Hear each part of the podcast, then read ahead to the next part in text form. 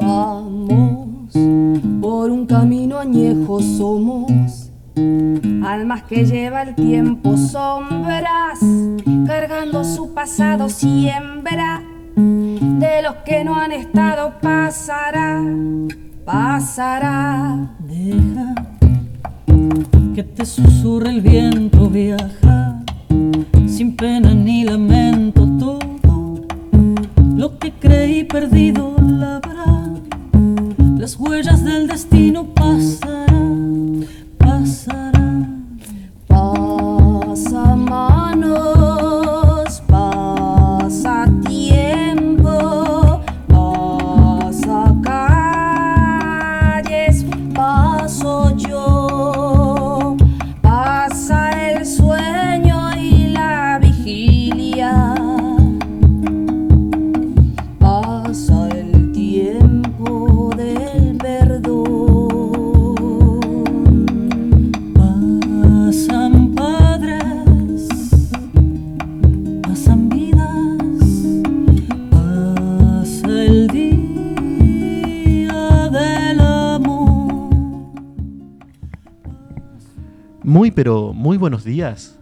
Buenas tardes a nuestra querida audiencia de Radio Rebelde, FM 104.1, ahora cooperativa de trabajo.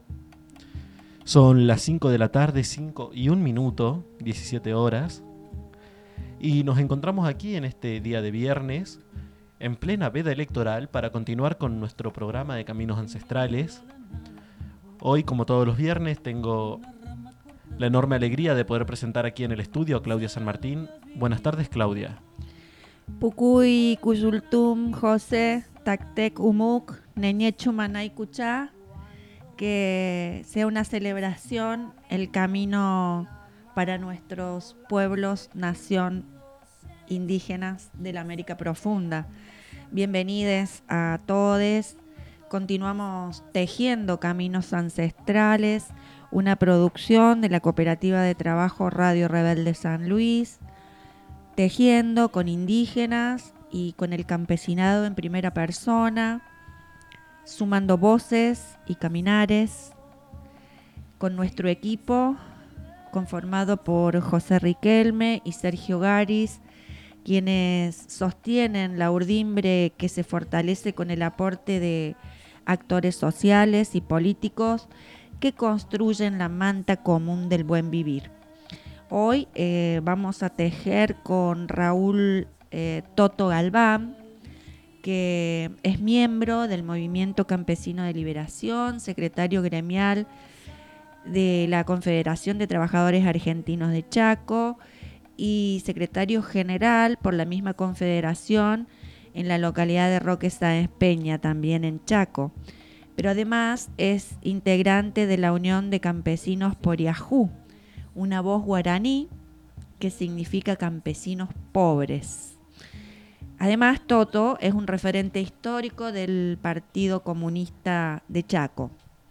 También vamos a tejer con el Omta Samay Pachay, Roque Miguel Gil, Huaquinchay Guayama, jefe tradicional del pueblo nación Huarpe Pincanta, preexistente y vigente. Vamos a ampliar nuestra manta común con la información necesaria sobre la situación de los pueblos indígenas de la América profunda y vamos a sembrar en el camino de la mano de nuestra familia antigua y sus elementos. Tejamos, caminemos. Vamos a iniciar este, este programa con el reclamo permanente de los pueblos nación indígenas de la Via Yala, que se centra en la necesidad de la incorporación de la educación intercultural bilingüe a las estructuras educativas oficiales como un camino ineludible para guardianar las culturas ancestrales. Pese a estar establecido ese derecho por la incorporación a la educación pública, encuentra mucha resistencia su, su, aplicación y es casi nula en el país y en el continente. En 2006, con la sanción de la Ley Nacional 26.206, se mandató establecerla como una modalidad más en el sistema educativo formal. Pero de hecho esto no ocurre y la ley se ha convertido en letra muerta como muchos de los derechos concedidos por la Constitución Nacional a nuestros pueblos indígenas preexistentes y vigentes.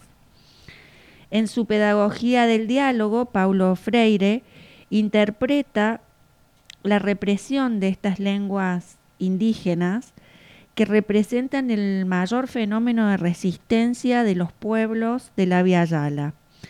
Les vamos a ofrecer un trabajo de Diego Lizarazo Arias llamado Interferencias, con, la que, con el que se aborda la mirada de este gran educador popular en torno a este tema.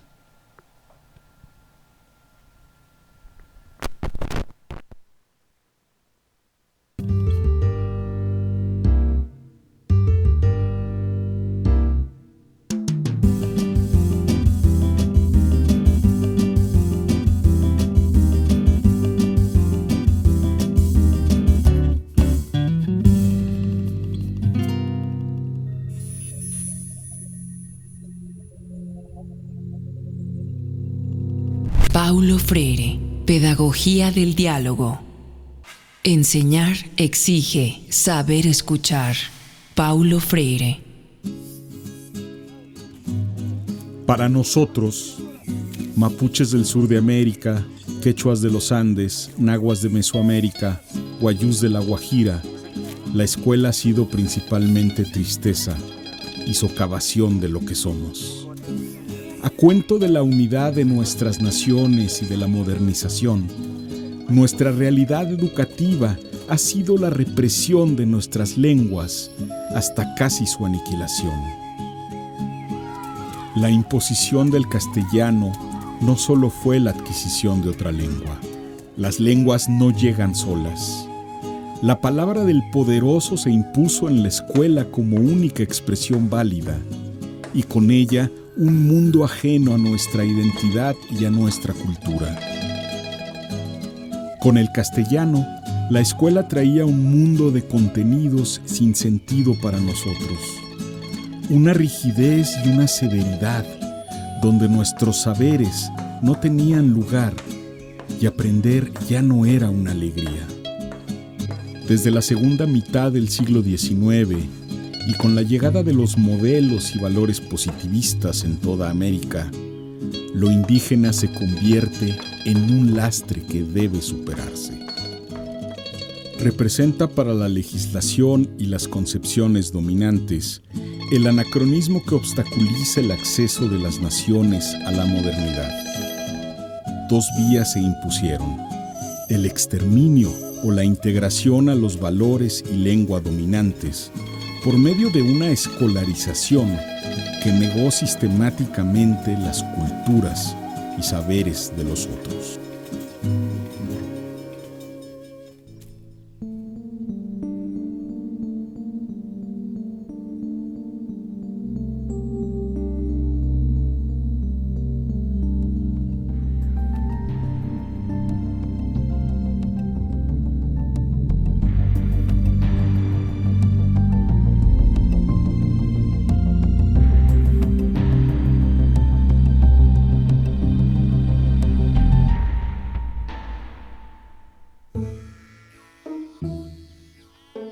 Enseñar sin diálogo es educar para la opresión.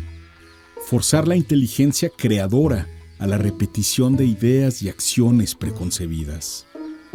La educación puede ser cómplice de la desigualdad, de la deshumanización y del sufrimiento.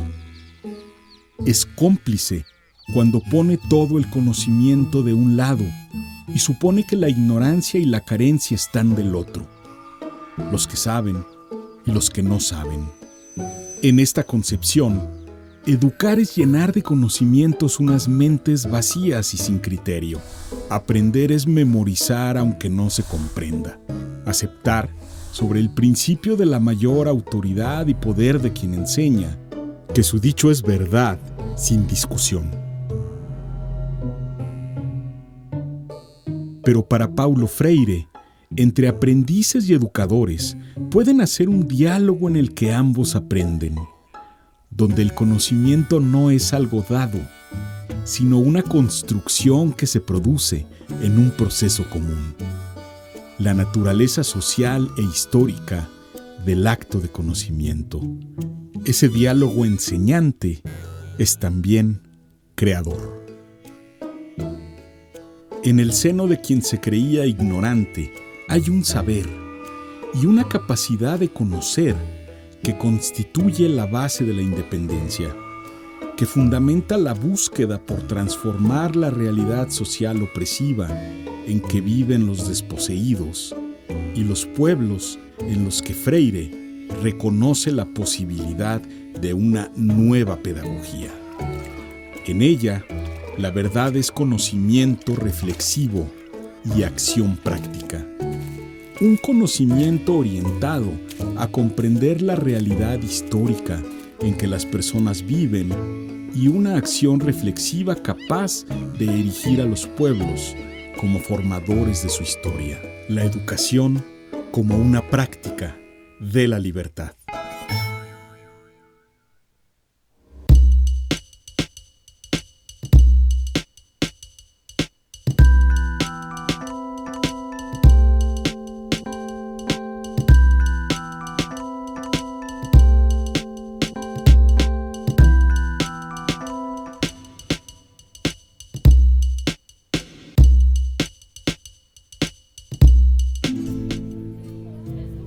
Educación popular tuvo su mayor intensidad en la década del 60 en Brasil, en el contexto de represión y autoritarismo del régimen militar y unas condiciones de extrema pobreza, desigualdad y el abandono de la educación por parte del Estado. En esas circunstancias, no solo resiste, sino que se despliega el proyecto de la educación liberadora. Comecei muy joven en la alfabetización popular. Pensé que enseñaría a los campesinos lo que aprendí en la escuela, pero no era así. Se borró el límite entre enseñar y aprender. Aprendía cuando enseñaba. Antes de enseñar las letras, nuestras reuniones eran sobre su vida. Comenzábamos con un dibujo de un hombre que trabaja, entonces ellos nos enseñaban todo lo que eso implicaba, las relaciones del campo, las tradiciones de los campesinos, su relación con los patrones. Las palabras estaban llenas de un mundo que yo desconocía. Esos campesinos pobres y analfabetas me traían una cultura. Así, la palabra trabajo se llenó de las duras e injustas condiciones de esos trabajadores pero también de las posibilidades de organizarse y transformarlo en un impulso creativo y dignificador. Para leerlo teníamos que dialogar y en ese diálogo creábamos el mundo y con él nos creábamos a nosotros mismos. Paulo Freire, Pedagogía del Diálogo. Enseñar exige saber escuchar. Paulo Freire.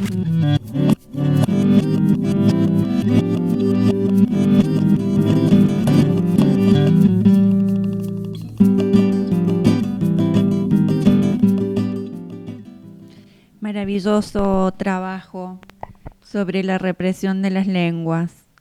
Eh, bueno, y nosotros siempre insistimos en que las lenguas indígenas han sido muy vulneradas en su aplicación dentro de la educación. Por eso el reclamo por la educación intercultural bilingüe, porque reconocemos en esas lenguas el proceso de resistencia que los pueblos han mantenido para sobreponerse a la colonización.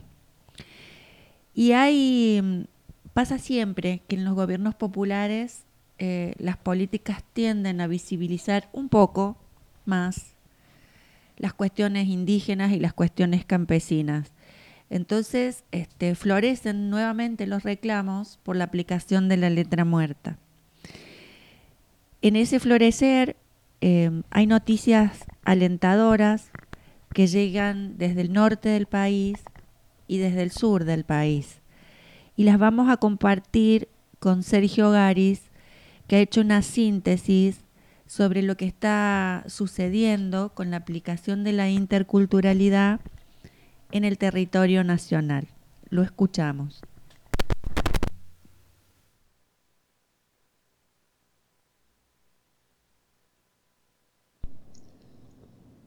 Contamos ahora con dos noticias referidas a la enseñanza intercultural bilingüe, y ambas son buenas para las comunidades de pueblos originarios. Una de ellas proviene de Chubut y nos cuenta que la Cámara de Apelaciones de Comodoro Rivadavia dispuso que en un plazo de 30 días el Ministerio de Educación formule la adecuación de los aspectos vinculados con los contenidos, las horas cátedras, cargos y docentes a la educación intercultural bilingüe. La medida alcanza a los alumnos de todos los niveles, inicial, primaria, secundaria y terciaria. Se espera que la modalidad pueda implementarse a partir del próximo año. Raimundo Poblet, que es docente y director de la carrera de Ciencias de la Educación de la Universidad del Sur, en diálogo con ADN Sur, señaló que solo la escuela, la provincial número 173, forma parte de la modalidad de la educación intercultural bilingüe. Pero después no hay ninguna secundaria ni de nivel inicial cuando la educación intercultural, pese a que tiene que hacerse efectiva en los distintos niveles y distintas modalidades. Prácticamente no hay escuelas en la región 6 que tengan la modalidad en marcha, sostuvo, y agregó que tenemos comunidades de pueblos mapuches y tehuelches aquí en la zona de Comodoro Rivadavia que deberían poder ejercer el derecho de acceder a esa modalidad. Sobre la implementación de la modalidad aseguró que se requieren muchos recursos. Entre ellos informó que sería necesario la creación de dos nuevos cargos docentes asignados para que referentes de los pueblos originarios puedan participar activamente de la implantación de esta modalidad. Y en ese marco asevero que los contenidos de la formación de docentes en los institutos de formación superior todavía están un poco ausentes, ya que si bien lo están, es por la voluntad de los propios docentes. Eh, no es eh, muy, muy optimista digamos, la, la, mirada de Raimundo Poblet atendiendo la realidad que se vive en este momento en esa provincia del sur. Y la otra noticia proviene de Salta y nos informa que el viernes último el Ministerio de Educación, Cultura, Ciencia y Tecnología de esa provincia formalizó el nombramiento de Silvano López, de 51 años, como un nuevo director de la Escuela de la Educación Primaria 4738 Juan 23, ubicada en Misión San Francisco, perteneciente al municipio, al municipio del Pichanal. De esta manera se convirtió en el único maestro bilingüe de la provincia en ocupar ese cargo. Atención, esto es muy importante. Único maestro bilingüe de la provincia en ocupar ese cargo, siendo el segundo desde que se reconoció a la educación intercultural bilingüe como modalidad de enseñanza. Su carrera para llegar a la dirección de la escuela, donde ejerce como maestro desde 1997, viene del trabajo en equipo que desarrolló junto, junto a otros cuatro colegas. Lamentablemente, uno de ellos falleció el año pasado y otro se jubiló. De esta manera lleva casi un cuarto de siglo enseñando en la localidad que se ubica a 235 kilómetros de la capital salteña y que congrega diversas comunidades del pueblo Aba Guaraní. Justo me tocó a mí y lo tomé con orgullo por todo el recorrido que venimos haciendo, expresó el nuevo director. Si bien, a lo largo del ejercicio de su docencia, contó con el apoyo de los directivos, sabe que existen limitaciones al momento de dar cumplimiento a la ley provincial 7546, que en su artículo 17 incorpora la enseñanza intercultural bilingüe como una de las ocho modalidades de enseñanza en Salta. De las doce lenguas que hay en el país, ocho son habladas en Salta. Los idiomas que siguen vivos son el quechua, el guaraní, huichí, aymara, chané, chorote, tapieté y chulupí. Para López, dice que la enseñanza intercultural bilingüe se convierte en una, en una línea de trabajo transversal, posibilita trabajar en la autoestima de los estudiantes y de la propia comunidad. Como podrás ver, Claudia, ambas noticias son auspiciosas desde la temática de la conservación de las lenguas originarias. Pequeños pasos que, ojalá, se sostengan en el tiempo y se pueden aplicar bien en la práctica. Hasta ahora, la historia nos ha mostrado la otra cara.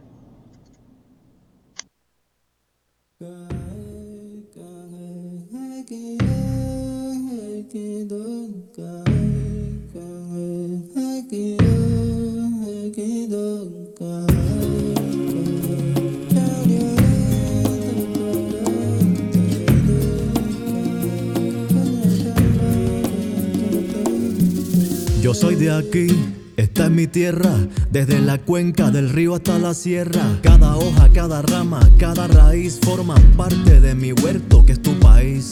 Yo soy de aquí, esta es mi raza, este techo de hoja de palma es mi casa. Esta laguna, este hormiguero, esta guatusa está ladrando su agujero.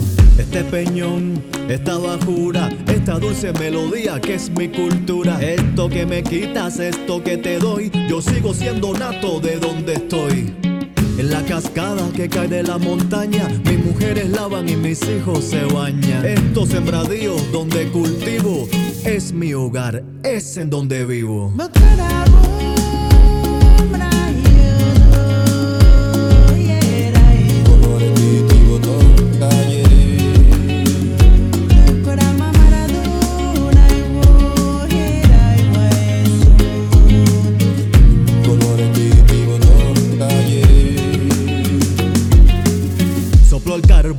Machuco el grano. Todos en la comunidad son mis hermanos. Amarro los troncos de caña brava. Hago jarabe con semilla de guayaba. Me curo mis dolores con las plantas. No las arranco, me llevo lo que hace falta. Bajo a caballo por la quebrada. Aquí el poderoso no me ha dejado nada. Esta llanura, esta cordillera han sido testigos de mi vida entera. Esta selva oscura, esta noche grata que despierta el fuego con la fogata. Este altiplano que me quieres quitar, este mausoleo que quieres profanar, esta hamaca en la que me acuesto, todo esto que me dejaron mis ancestros.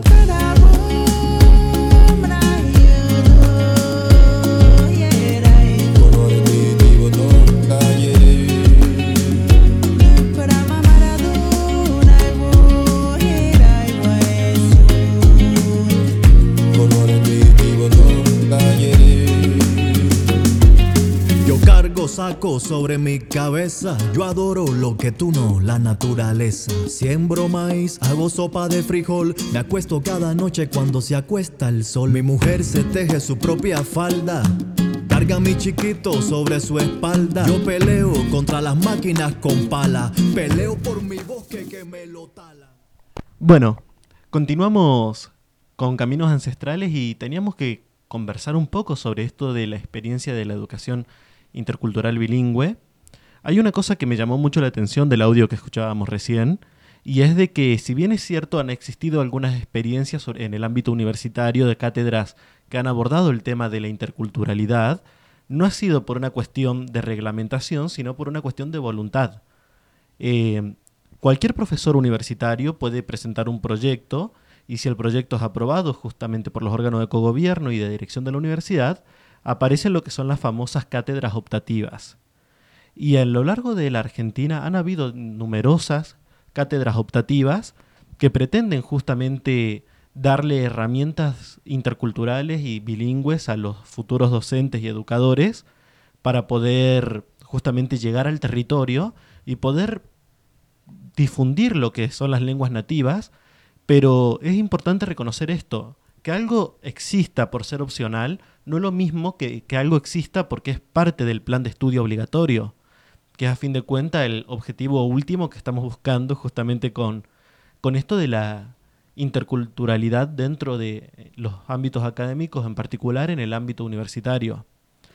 Bueno, es lo que decíamos, eh, es ley. La ley superior de educación lo establece como, lo mandata para implementarlo dentro de la educación formal, dentro de una modalidad específica, pero no se cumple. Han sido muchísimos los esfuerzos que los diferentes pueblos, naciones han hecho para tratar de que este, los jóvenes y, y las niñeces no se queden sin esa herramienta de resistencia que es su lengua, que además es el canal conductor, el canal transmisor de su cultura. Las grandes diferencias que hay entre el español nuestro, el que hablamos, y las lenguas indígenas, eh, es su estructura justamente. Y no se ha logrado que esa experiencia se cumpla. En San Luis hubo una experiencia piloto que se llevó a cabo en una escuela pública no hace mucho tiempo. Por eso dentro de un ratito vamos a hablar con el Omta Samay Pachay, Roque Miguel Gil, eh, que fue protagonista junto a los taitas del pueblo Huarpe Pincanta de Mendoza, San Juan y San Luis, de esa experiencia maravillosa que se extendió casi por dos años en todos los niveles educativos de esas escuelas ubicadas en, en la zona sur de nuestra ciudad. Pero no prosperó porque faltó justamente esa voluntad política. Y en cuanto a lo que vos decís, José, de la mirada de la academia, es muy habitual que la academia mire a los pueblos originarios y los tome como objeto de estudio. Y se da ahí una suerte como de extractivismo, porque los pueblos no reciben la devolución que merecen por compartir su conocimiento. Y esto queda en el esfuerzo individual, tal como vos lo señalaste, con una condición de optativo que no permite que la estructura acepte otra mirada, otra forma de conocimiento, que el diálogo de saberes realmente se convierta en un intercambio que permita incluir y no continuar manteniendo en la oscuridad los saberes de los pueblos preexistentes y vigentes que bien se las han arreglado para poder resistir desde su lugar con sus lenguas. Es el, caso de nuestro pueblo Huarpe Pincanta, que después de un proceso largo logró reconstruir toda su, su temática lingüística y hoy existe en, en, la comunidad y en el pueblo, en, en, las comunidades que conforman el pueblo, la mayoría de hablantes de la lengua originaria. Pero un esfuerzo que se hace en un camino muy lento, muy dificultoso, donde muchas veces las necesidades del pueblo no son atendidas. Y esta es la gran preocupación que tienen los mayores y mayoras de los pueblos naciones, porque ven la imposibilidad de transmitir a sus juventudes y niñeces eh, su lengua, que es su cosmogonía. Además hay que tener en cuenta que no es lo mismo aprender de una experiencia en una lengua que de la misma experiencia en otra. Hay un libro que quería citar que es de el autor Marshall McLuhan, que es El medios del masaje, eh, para quienes estudian comunicación, es uno de los libros pilares justamente de cómo entendemos la comunicación hoy en día. Tiene una cosa muy divertida, se llama El Medios del Masaje por un error de imprenta, cuando el verdadero nombre debería ser el, el Medios del Mensaje, y justamente nos habla de que la experiencia de trasladar de un idioma a otro idioma o de un medio a otro medio un mensaje cambia el contexto del mismo y cambia también cómo se entiende este mensaje. En este sentido, no es lo mismo una experiencia educativa impuesta en el español que una experiencia educativa que es contemplativa con los lenguajes preexistentes. A pesar de que los contenidos teóricos sean exactamente los mismos, la vivencia del mensaje es diferente. Y no solamente por una cuestión de cómo lo entendemos desde el punto de vista subjetivo, sino de cómo se transmite desde el punto de vista de la academia. En este sentido, el medio del masaje que es uno de los libros más importantes que tenemos justamente para experimentar lo que es la comunicación, sobre todo en estos tiempos, nos hablan de que un solo texto, un solo lenguaje, cuando cambia de un medio a otro, pierde la capacidad de comunicar y ahora lo único que tiene es la capacidad de transcribir, en donde ya no existe el primer mensaje, sino que lo único que existe es una repercusión del primero. Y en esto hay que volver a Freire, porque es a esto lo que se refieren los autores que toman a Freire cuando hablan del Frankenstein de la educación. Cuando uno estudia subjetividad docente, que es uno de los primeros pasos para convertirse en educador, lo que te enseñan es de que lo que vos estás haciendo con las niñeces no es educarlos, le estás mostrando el cadáver de la educación. Estás agarrando de las muchas muertes de la educación los fragmentos que a vos te interesan y construís un monstruo de Frankenstein con fragmentos que son olvidables. Por eso cambiar el paradigma de la educación es entender de que el medio y el lenguaje son tan importantes como el contenido clásico.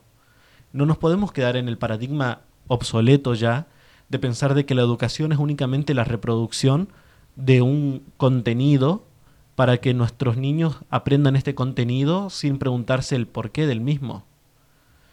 Creo que es fundamental eh, volver a revitalizar esa categoría del diálogo de saberes y con esa categoría poder inspirar el espíritu crítico de un conocimiento culturalmente situado. Terminamos de escuchar a Jaco con esa hermosa pieza que ha construido en base a lo que vos venías marcando, José, que es la vivencia, base educativa de los pueblos indígenas de nuestra América, y volvemos con la entrevista prometida. Esto que te doy, yo sigo siendo nato de donde estoy. En la cascada que cae de la montaña, mis mujeres lavan y mis hijos se bañan. Estos sembradíos donde cultivo es mi hogar, es en donde vivo.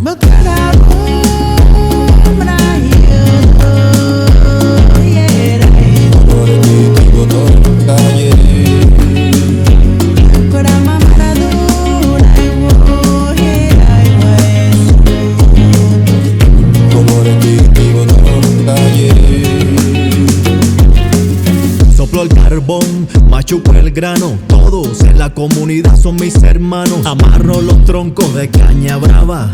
Hago jarabe con semilla de guayaba. Me curo mis dolores con las plantas. No las arranco, me llevo lo que hace falta. Bajo a caballo por la quebrada. Aquí el poderoso no me ha dejado nada.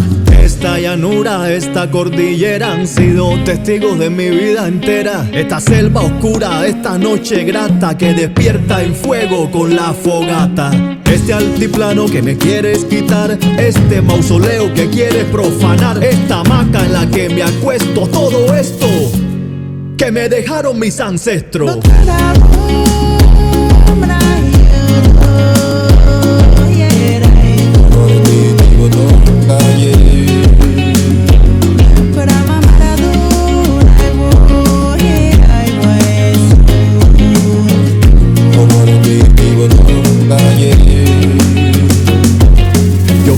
Saco sobre mi cabeza. Yo adoro lo que tú no, la naturaleza. Siembro maíz, hago sopa de frijol. Me acuesto cada noche cuando se acuesta el sol. Mi mujer se teje su propia falda.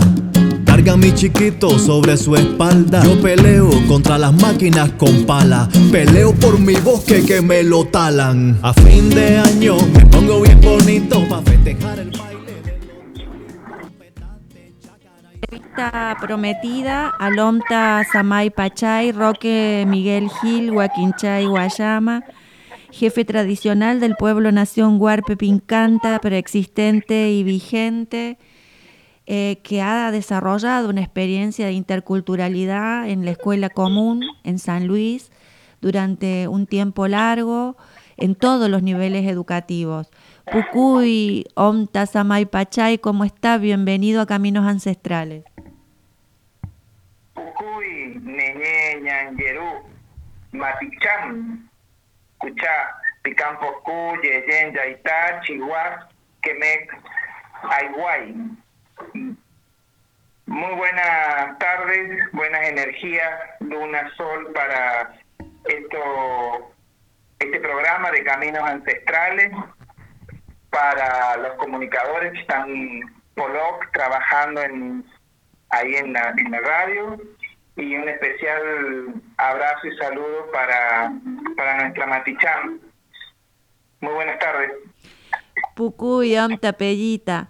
Bueno, y estábamos tratando el tema de la interculturalidad porque ha habido novedades en Salta y ha habido novedades en Chubut. Y San Luis tiene su propia experiencia de la mano del pueblo Huarpe Pincanta. El pueblo hizo una incursión en la escuela común y queríamos que nos contara cómo fue esa experiencia, en qué consistió, eh, por qué no está vigente ahora. Bueno, eh, siempre el Gran Espíritu pone pruebas y pone caminos para, para transitar, para evidenciar. Y como todos los años siempre repetimos la esperanza de que el Estado acompañe con la institucionalidad y con la aplicación del derecho a su pueblo, es que mm, nos acercamos a, con notas, como siempre, al, a la Casa de Gobierno y esa nota prosperó eh, porque justo a veces pasa que hay gente con vocación de servicio eh, o con un corazón abierto y escuchó, leyó la nota desde otro lugar y iniciamos una gestión en, en, el Ministerio de Educación de acá de la provincia, eh, reuniones largas, que primero como se convocó a los directivos de cada colegio donde iban los, nuestros hijos, de las distintas escuelas, a distintas autoridades de distintas comunidades y a los distintos departamentos del Ministerio de Educación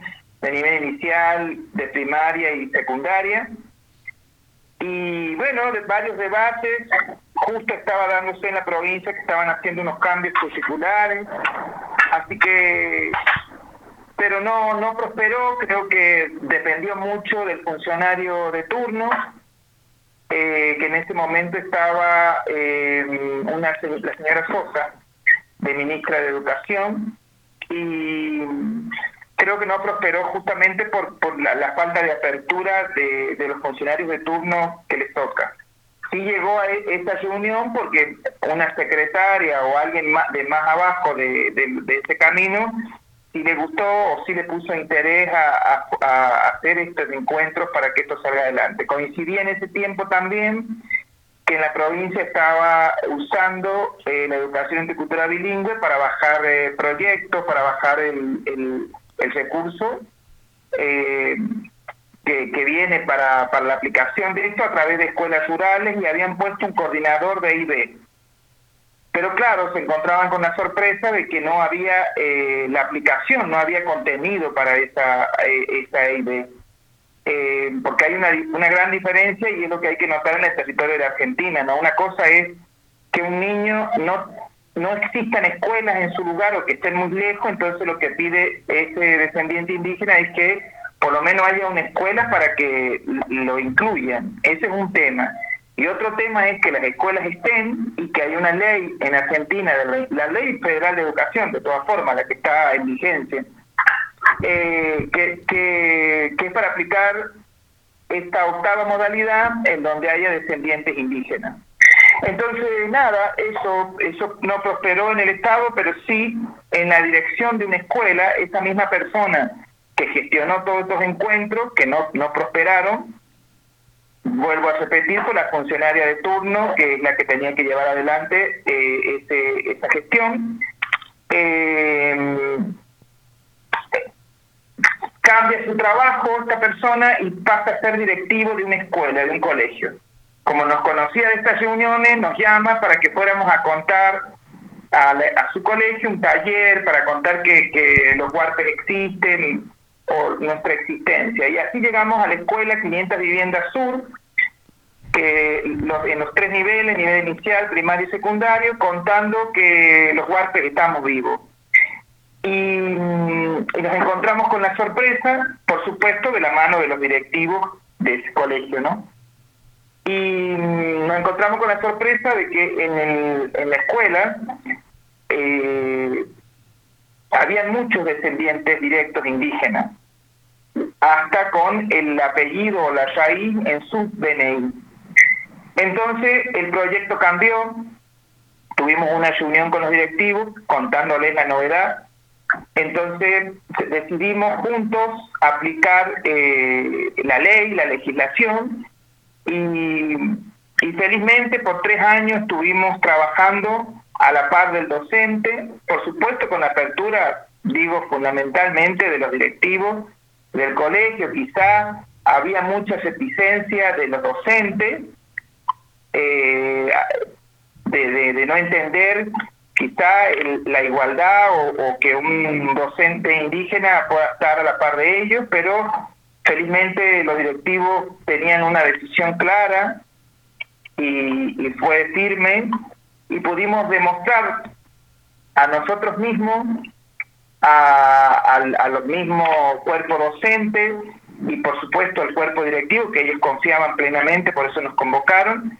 que sí se puede, que nuestra cultura eh, alcanza a la cultura occidental, que nuestra currícula alcanza a la currícula occidental y hoy, después de la experiencia, podemos decir que la traspasa, porque alcanza la currícula con los contenidos básicos de los NAP, pero eh, los NAP no tienen eh, identidad, no tienen lengua indígena y en eso es donde nosotros eh, superamos a la, a la, a la currícula. Eh, fue una experiencia muy bonita, quizás lo triste es que abrir los corazones y conectarnos con todos nuestros niños, porque ustedes saben, en algunas otras conexiones que hemos tenido, que nosotros la gran diferencia que tenemos es que para nosotros eh, toda una comunidad de niños son hijos, ¿no? De los, por eso es que los docentes, para poder ser docentes indígenas, la primera premisa o condiciones que sean padres, porque es de la única forma que uno puede traspasar esa cultura y pueda iniciar este camino de educar y de conectarse con, con este camino tan importante que es el de, traspasar de generación en generación nuestra cultura, nuestra identidad ancestral. Y nada, triste por eso nada más, ¿no? Porque todavía recordamos y con mucha alegría y con mucha emoción eh, nuestros viajes en colectivo y, a, nuestra vida cotidiana diaria, pagar las cuentas o, o, hacer algo en el centro y los chicos te reconocen en la calle y nada, te gritan, te saludan, pucú y te levantan la mano. Eh, eso es una, una cosa muy bonita. Bueno, y en cuanto a la experiencia en, el, en, en, el, en los grados propiamente dicha, y bueno, nuestra pedagogía es como que estamos en el mismo de la currícula, ¿no? La alcanza la pedagogía y la supera también a la otra, porque en nuestro diario dictado de clase hacemos un recorrido por las distintas formas de enseñar, ¿no? Ya sea con canto, con baile, eh, con interacción y con respeto, porque aplicábamos el tautau nuestro de, la, de, la, de nuestro pueblo ancestral, también lo aplicábamos en el, en el colegio, en cada uno de los grados, impresionante como los niños de jardín o como los niños de primaria o como los niños de secundaria en sus distintos niveles eh, se acercaban poco a poco vivenciaban y, impresionante cómo, cómo querían ser todos huarpes, ¿no? Al principio, nada, eh, hacían su estudio, su árbol, eh, y había toda una revolución familiar, y luego de eso, nada, su carita querían levantar su mano y esperaban que le dijéramos el, el grito nuestro, porque cada vez que, que encontrábamos un hermano, nosotros pegábamos nuestro grito ancestral, ¡Eh, eh, eh, y esperaban que, que, que, viniera ese encuentro, ese encuentro y la verdad es que, es que nos sentíamos a, a los 900 matrículas que, que, teníamos, bueno, de las 900, 400 eran indígenas, o por lo menos eh, autodeterminados, ¿no? O sea, que hacían después de su estudio familiar, con los papás, con los abuelos, eh, podían ellos eh, hacer su propio su propio camino y, poder encontrarlas ahí. Y, pero la verdad que nuestra nuestras clases, nuestros encuentros, que eran diarios por supuesto, eh, no hacíamos diferencia, ¿no? O sea, todos eran, el contenido era igual para los indígenas y los no indígenas. Y la verdad es que, no sé, los taitas que, que estuvimos trabajando el primer año eh, fueron cuatro, el segundo año fueron diez, y el tercer año pasaron un montón, porque los permitieron en la escuela que, que todos pudieran tener esta experiencia, o varios, de, estar en contacto con, con, los alumnos, que, no es lo mismo estar en una comunidad que estar con una aula con 30 alumnos, ¿no? Y la verdad es que se lo agradecemos a Gran Espíritu, por supuesto, y a las directoras, eh, Irene Venega y mm, Adriana Domínguez, que, que la verdad es que nos acompañaron a sol y sombra, aunque ella dice que éramos como un vendaval, eh, me acuerdo de, de, Adriana, ¿no? Que decíamos que decían que era como una tormenta, porque un ejemplo, ¿no? Ponía, nos, tocó hacer el acto del, del 10 de octubre o el día del árbol y nosotros revolucionábamos la escuela, qué sé yo, hacíamos tremendas tremendos trabajos y obras, por supuesto, junto con los papás y junto con los alumnos, que eran los, los protagonistas principales, pero nos tomábamos como, como nuestra propia familia, como nuestra casa. Fue una muy linda experiencia y usted me decía por qué, cómo está ahora. Eh, querían, recibimos una inspección del Ministerio de Educación, porque esto empezó a, cobrar eh, empuje, porque a nivel de Argentina, quizás hoy, no sé cómo, cómo habrá sido este año, pero eh, hasta el año antes de la pandemia éramos una de las pocas escuelas en Argentina que, que el, descendiente indígena primero quedaba su currícula el 100% indígena y segundo que cobrara igual que el docente no indígena. Entonces era como fuerte en Argentina lamentablemente eh, lo tapaban porque hoy no, no es justamente porque da de baja a muchas banderas políticas blancas e indígenas que, que están llevándose adelante como, como una bandera de aplicación, por decir, de avanzada de la ley indígena. Así que eh, nada, eh, con ese expediente, con la excusa de que tenían que cambiar el título de las escuelas, que tenía que ser bilingüe, porque los chicos eh, recibían eh, la, materia de, la lengua nuestra, la Maya y en Kayacá. Así que, bueno, después ese expediente se paralizó y volvió a subir otro otro director o otro ministro y otro ministro y hasta el día de la fecha no nos llamaron nunca más, ni de la escuela ni tampoco del gobierno, sigue este expediente encajonado, eh, que, lamentablemente tampoco tenemos profesionales, abogados que entiendan de la materia, o abogados con lo que tienen que tener, las entrañas o la fuerza para enfrentar a un Estado, a un sistema. Creo que hoy esa gente tendría que tener los responsables de esto, no podrían ejercer su, su trabajo, tendrían que dar un paso al costado y también tendrían que recibir eh, una, ¿cómo se dice? Un castigo, no sé si se llama así un castigo, pero una reprienda o un llamado de atención y, eh, responder a este acto de discriminación y de negación y, más de aplicación de una ley eh, vigente en San Luis y vigente en Argentina. Y bueno, pero lamentablemente no tenemos abogados que, que, que, que enfrenten o que acompañen esta situación muchos se golpean el pecho, pero a la hora de, de la acción y de enfrentarse, entiendo también, a, un monstruo grande o a una institución grande como, un, como es un Estado, eh, y que quizás no están bien informados y pensarán que van a perder su trabajo, ¿no? Pero bueno, nada, creo que, que se solucionaría con tener eh, gente con vocación de servicio, eh, profesionales con vocación de servicio y que, creo que también tomarse en serio la justicia, ¿no? Porque un funcionario eh, que esté en el Ministerio de Educación y que no aplique la ley vigente que está en la provincia y en, en la nación, eh, no sé, deja mucho que, que desear, ¿no? Entonces, por eso es que al principio se llamó a los directores, hicimos todo lo que tenía que hacer burocráticamente. Cada papá planteaba a su director de colegio, a primero a sus maestros, a su maestra, y después a, la dirección de la escuela que su niño era descendiente indígena y que necesitaba la aplicación de la ley. Después ese director de la escuela se supone que tiene que mandar a la dirección del ministerio ese pedido que han hecho los papás en cada escuela. Después tuvimos una reunión con todos los directivos y asentimos entre todos en que debíamos acompañar, primero aplicar y después acompañar la raíz eh, de nuestra tierra Puntana, de nuestra tierra Sanliceña, de nuestra tierra Huarpe. Y mm, bueno, nada, todavía estamos esperando. Ni llovieron los abogados, ni llovieron los directivos, al contrario, se sigue todavía eh, mancillando, pisoteando nuestra historia nuestra cultura.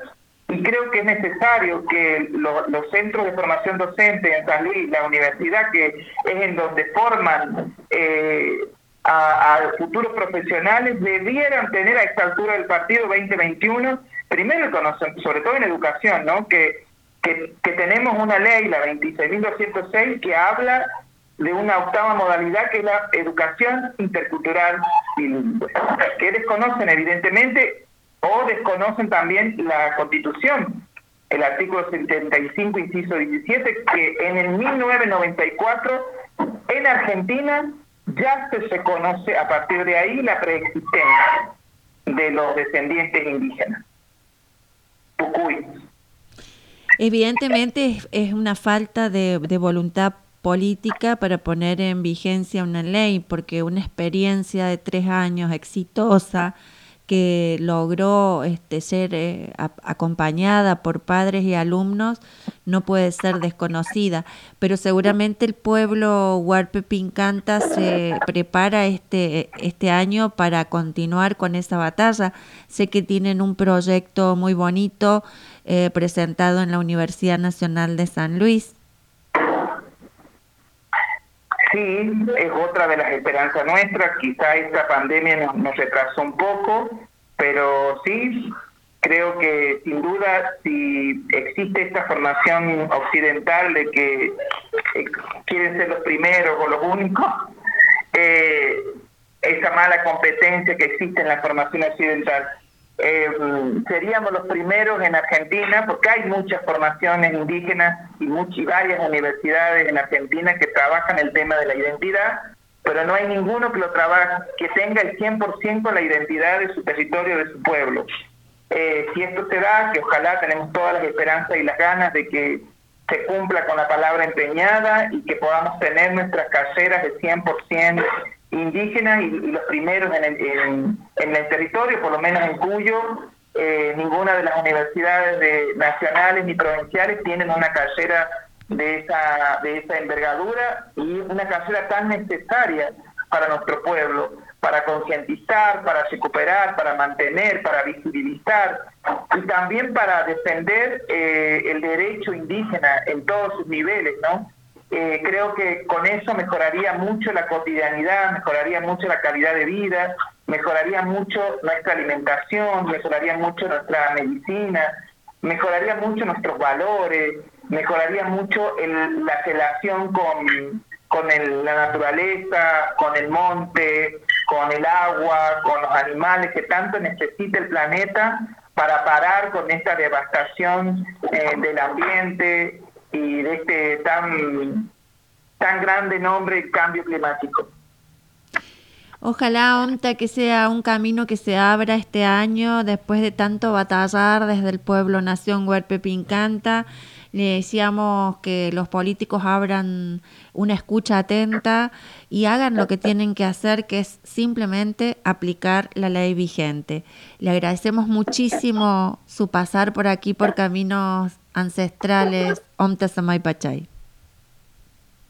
muchas gracias y ojalá que esta voz de este indio, de este indígena, con todas las letras, con mucho amor y con mucha energía y sangre, Huaquinchay Guayama, se ha escuchado, como lo vengo diciendo últimamente, ya no tanto por los hombres o por los funcionarios, sino por el gran espíritu, por la naturaleza. Es hora de que escuche la naturaleza y nos acompañe en nuestro pedido. Eh, así que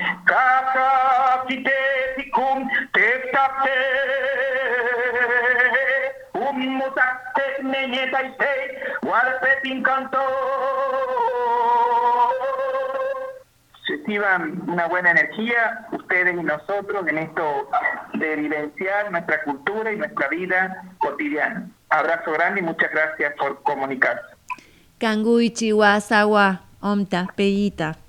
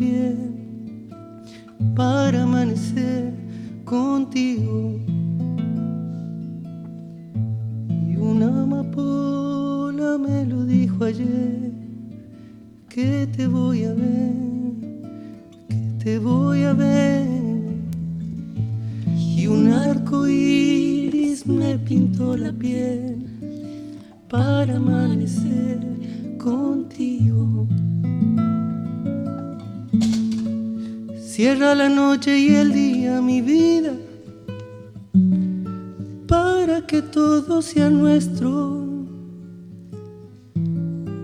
Y una gran fuga de besos se pose sobre tu boca. Y que el trinar de las rosas, mi vida, te diga cuánto te quiero y una amapola me lo dijo ayer que te voy a ver, que te voy a ver y un arco iris me pintó la piel para amanecer contigo. Ayude si quiere. Y una amapola me lo dijo ayer. Que te voy a ver que te voy a ver y un arco iris me pintó la piel para amanecer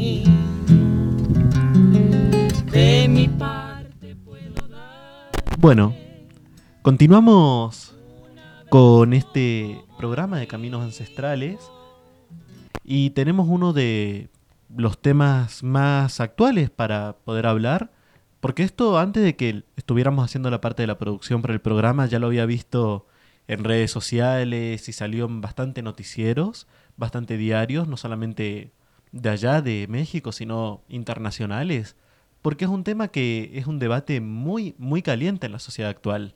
¿Querés introducir el tema? Sí, vamos a seguir eh, este, tejiendo la manta común americana de los pueblos indígenas, yéndonos para México, donde van a sustituir la estatua de Cristóbal Colón por una de una mujer indígena en una plaza que es muy importante en México. Eh, han elegido la imagen de Tlati, que es en la voz nahual significa tierra, y es la típica imagen de la mujer indígena mexicana. Se, llevaron la, estatua del conquistador para restaurarla, pero aparentemente no va a regresar. Em, Sergio nos alcanza la noticia, nos acerca la noticia este, con detalles que está muy bueno conocer. Esta noticia que les voy a transmitir proviene de México y dice que la estatua de Cristóbal Colón, que por más de 100 años estuvo en el Paseo de la Reforma de la Ciudad de México, será sustituida por una dedicada a la mujer indígena. Y eso lo informó la jefa de gobierno, Claudia Sheinbaum Pardo. Explicó que el monumento al navegante genovés será reubicado en el Parque América, en la alcaidía de Miguel Hidalgo, en un lugar digno, y señaló que se reconoce la aportación histórica del personaje, pero que representa la visión europea del descubrimiento de América. Y aquí, consideró, hay otra visión relacionada con el genocidio que cometieron los españoles en Tenochtitlán. En el Día Internacional de la Mujer Indígena, detalló que la sustitución de la estatua se debe a un punto de acuerdo promovido por la ex legisladora Jesús Rodríguez y aprobado en el Senado para en su lugar colocar un monumento dedicado a la mujer indígena. Al señalar que esta tarea se realizará con el apoyo del Instituto Nacional de Antropología e Historia, la intendenta recalcó que el propósito es reivindicar el papel de las mujeres indígenas en la historia de México como un acto de justicia social y un reconocimiento a los pueblos originarios. Colón, pues claro, fue de un gran personaje universal y también hay que reconocerlo, pero creemos que en el centro de nuestra ciudad tiene que haber un reconocimiento a la mujer indígena, expresó. El artista Pedro Sánchez, encargado de realizar la escultura que sustituirá a la de Colón, explicó que se realizará con cantera y tendrá como nombre Tlali, que significa tierra en náhuatl, por lo que también está dedicada a la deidad Tlalchecutli, que es una representación de las fauces de la tierra que todo lo devoran y que todo lo dan, porque todos venimos de la tierra y todos volvemos a ella. Se espera que la nueva estatua esté terminada y colocada antes de que concluya el año, toda vez que, reconoció la jefa de gobierno, es difícil que se pueda terminar para el 12 de octubre. Ya estamos encima de esa fecha.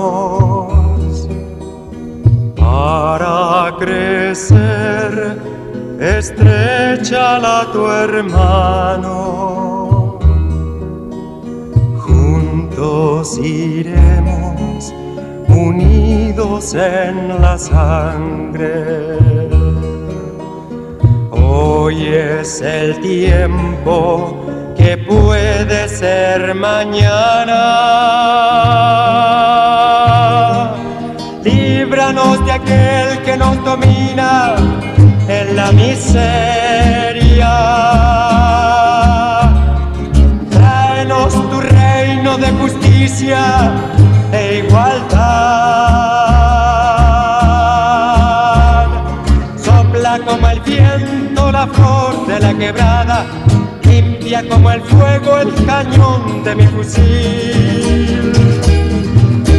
Hágase por fin tu voluntad aquí en la tierra. Danos tu fuerza y tu valor al combatir. Sopla como el viento la flor de la quebrada, limpia como el fuego el cañón de mi fusil. Habíamos adelantado, estamos en comunicación con Raúl Toto, Toto Galván, que es miembro del Movimiento Campesino de Liberación, secretario... Uy, me parece que se cortó. Vamos a intentarlo de nuevo, ponemos la musiquita.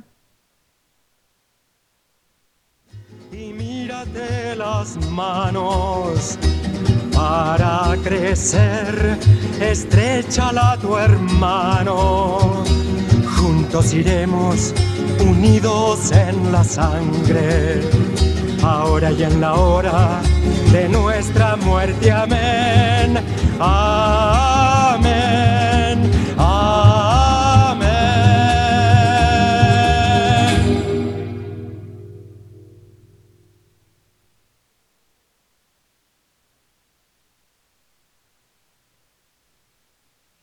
Sí, se cortó,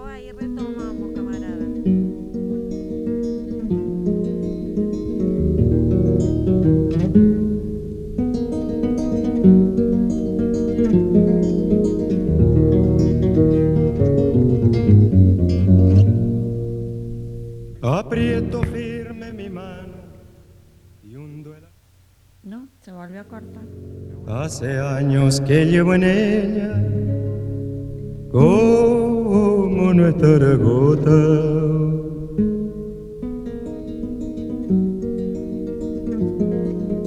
Aprieto firme mi mano y hundo el arao en la tierra. Bien, recuperamos la comunicación con Raúl Toto Galván, que es miembro del Movimiento Campesino de Liberación, secretario gremial de la CTA de Chaco, secretario general de la CTA de Roque Sáenz Peña, integrante de la Unión de Campesinos Poriajú, esa voz guaraní que significa campesinos pobres, y referente histórico del Partido Comunista de Chaco. Bienvenido a Radio Rebelde Toto, ¿cómo está? Muchas gracias por pasar por San Luis. Buenas tardes, buenas tardes a toda la audiencia y un saludo grande desde aquí del Chaco a toda la a, a todos los que escuchan la radio y, y bueno y a todos los camaradas ahí de, de San Luis, ¿no? Toto, cuéntenos cómo fue el origen, la conformación de ese Frente Campesino eh, Poriajú. Bueno, la Unión de Campesinos por Yahoo viene desde el, en el 89, eh, después de una gran lucha que se dio aquí en Presidencia de Roque Saspeña por unas tierras de 870 hectáreas, la cual querían desalojar a pobladores y a, pequeños productores y a campesinos que hacían al más de, algunos más de 50 años que estaban asentados en esos predios.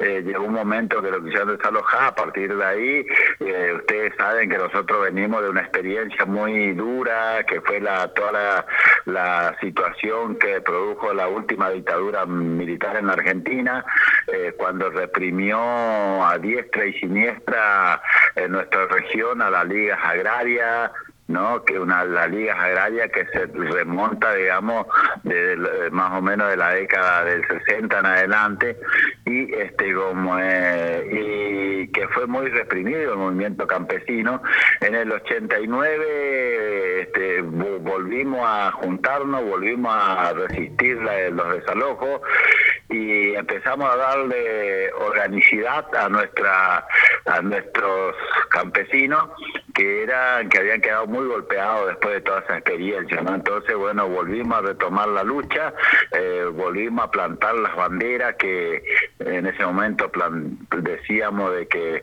no se habían roto, sino que estaban ahí las banderas de lucha y que bueno, y que la, retomamos y nace la Unión de Campesinos por Yahoo y automáticamente entendiendo de que los campesinos solos no íbamos a resolver los problemas estructurales que tenía nuestra sociedad, buscamos las alianzas entre los trabajadores y por eso fuimos parte eh, fundacional de la Central de Trabajadores Argentinos, de la CTA, y a la vez fuimos parte también de la construcción latinoamericana de ese gran movimiento campesino que se denominó este, como en primer lugar la Marcha Continental Negra, Indígena y Popular en contra de los destejos por los 500 años.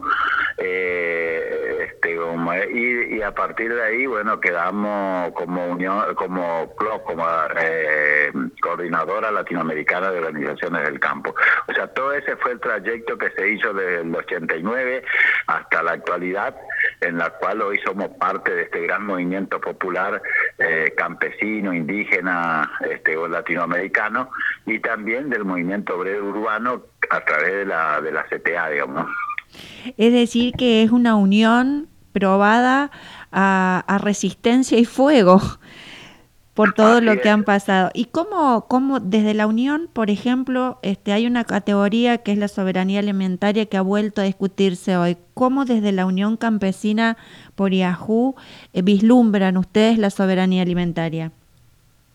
Bueno, nosotros hemos participado en varios eventos internacionales a través de la Vía Campesina, en estos eventos donde se discute la soberanía alimentaria. Nosotros tenemos una visión, nosotros estamos participando de todas las cátedras libres de soberanía alimentaria que, hay en la Argentina, damos charlas, nos invitan en, las universidades como organización que hemos sido eh, un poco los, los paladines en la defensa de un derecho que hay que conquistar, porque la soberanía alimentaria hoy no existe nuestro país, digamos, independientemente de que, bueno, este, como eh, haya, se haya mejorado mucho eh, y hemos demostrado que la agricultura familiar está en condiciones de producir cantidad, calidad, lo que necesita nuestra población, eh, todavía, todavía la soberanía alimentaria este, es un trecho que hay que recorrer y hay que pelear mucho y hay que luchar, porque la soberanía alimentaria no es nada más ni nada menos que el derecho que tenemos los pueblos de producir cantidad y calidad para alimentar a nuestros pueblos. Y hoy en un país donde casi no se puede comer carne, por ejemplo, donde no se puede comer algunos productos por, por, el, por, el valor que tienen, eh, a pesar de que somos productores en cantidades importantes de esos productos, eh, no está al alcance de nuestra población y eso hace que nosotros seguimos diciendo que la soberanía alimentaria es todavía una bandera de lucha que hay que seguir y es un derecho que hay que conquistar, digamos, ¿no?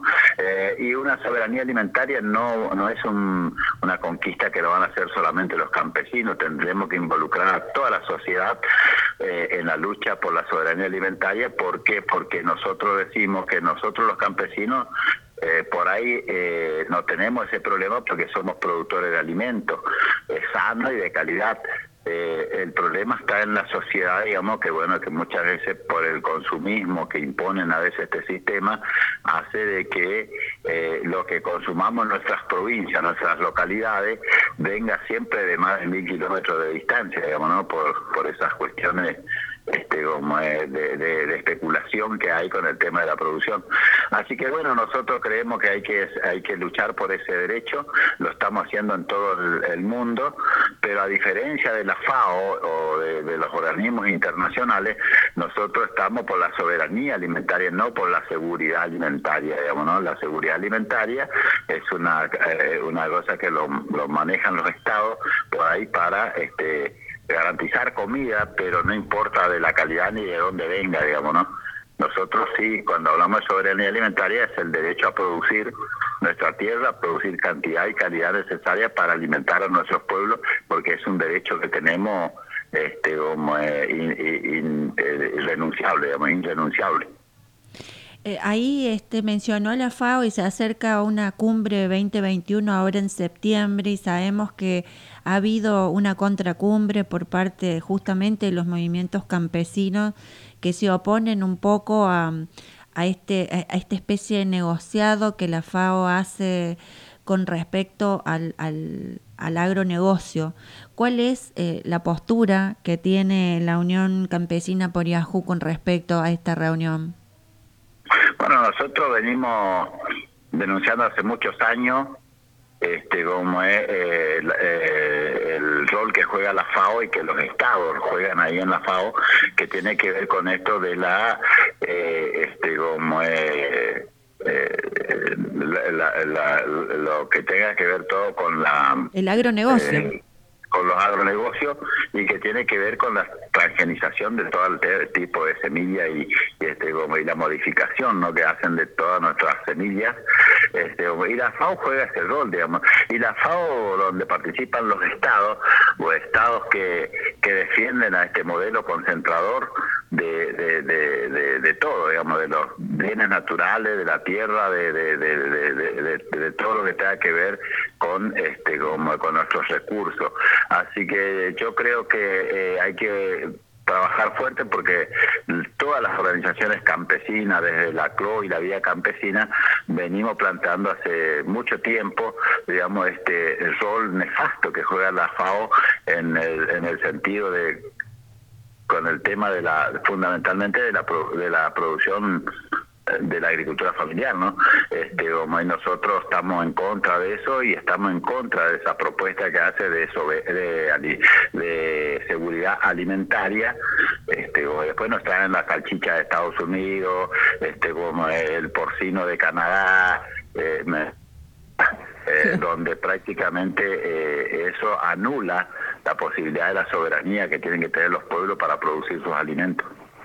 ¿Qué relación tiene hoy este, el campesinado chaqueño con la Secretaría de Agricultura Familiar Campesina e Indígena, Toto?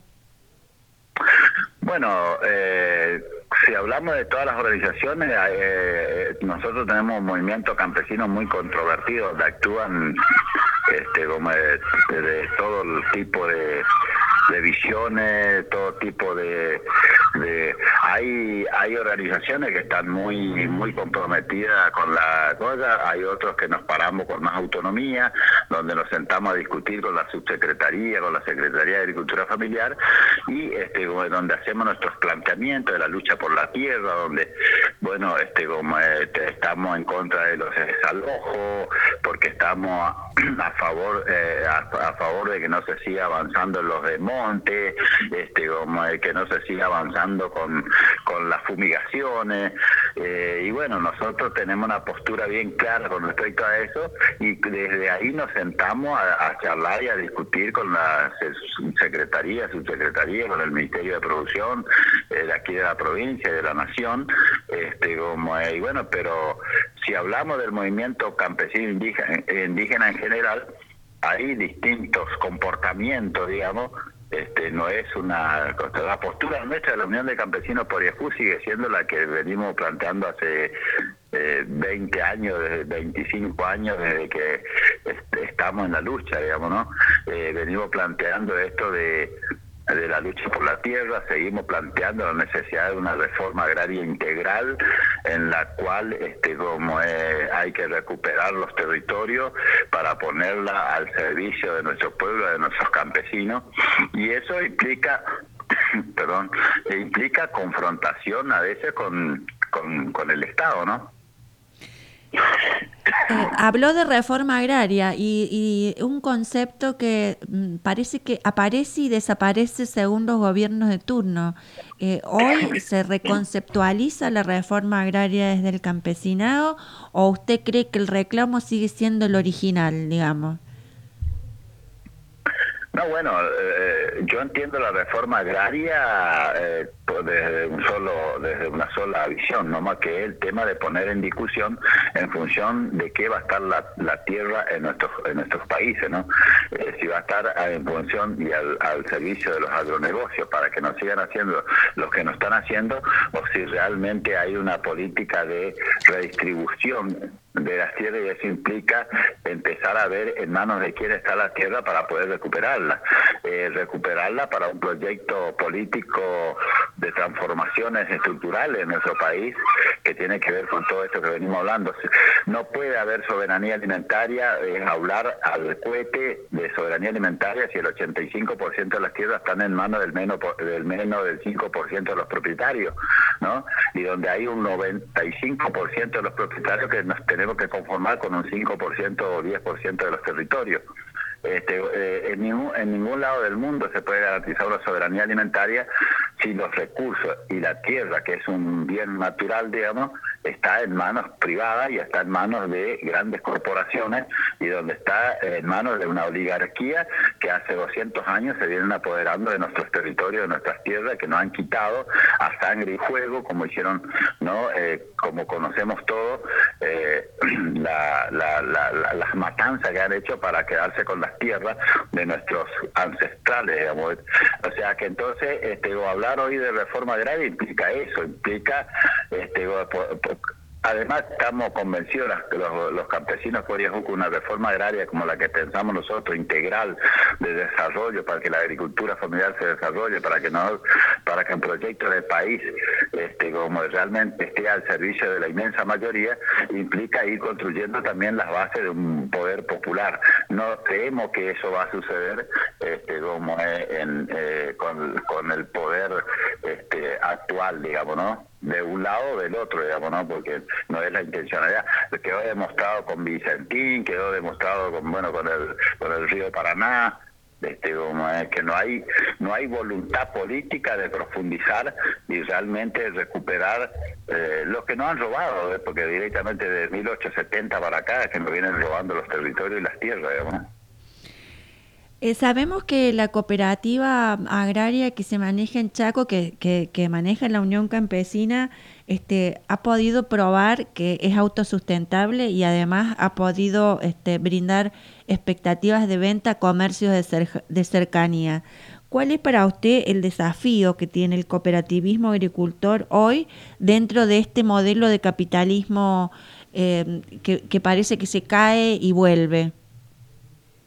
Sí, este, que, que en realidad que entra en crisis cada tanto el, sistema capitalista, pero que bueno, que hay siempre sectores que lo tratan de salvar, eh, de alguna, de, enmascarándolo a veces de bueno de de humano y este como cuando en realidad el capitalismo es uno solo tiene proceso de crisis y tiene proceso de, de, contención y bueno y, siempre se sostiene digamos, y avanza digamos a pesar de las crisis porque las crisis las hacen pagar a los que menos tenemos digamos.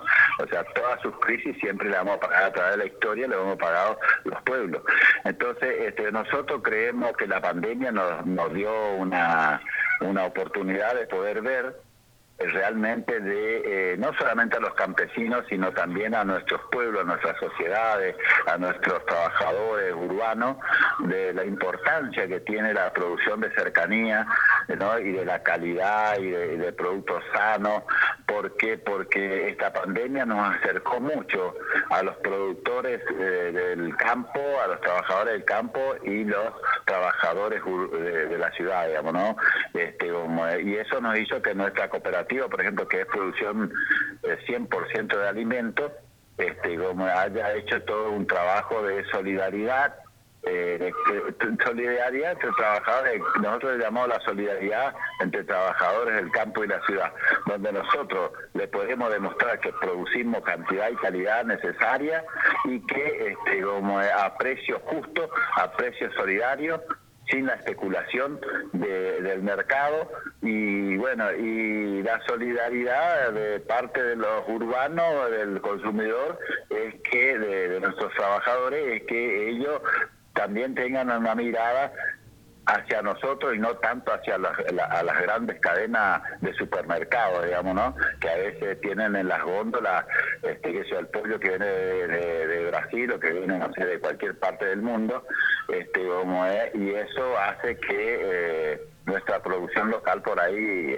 tenga no tenga posibilidad de sobrevivir. Digamos. Entonces eso se dio en esta pandemia y bueno, el desafío hoy es abrir los mercados campesinos, que nosotros con nuestra cooperativa estamos trabajando fuertemente.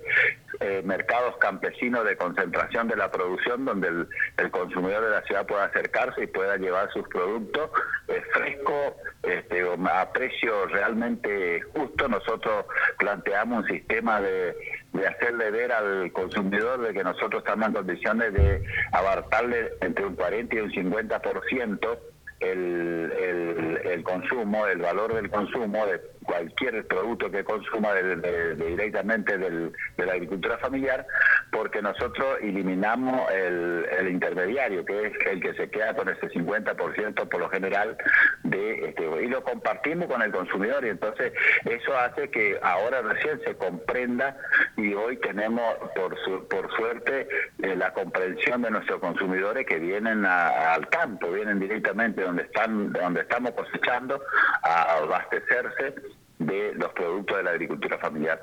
Así que eso es un desafío muy grande, la agricultura familiar se tiene que organizar, este, y eso tiene que organizarse y tiene que empezar a plantear estas cuestiones que tienen que ver con este, ir saliendo de, de una situación. Si esperamos del Estado es muy poco lo que podemos hacer, digamos, ¿no?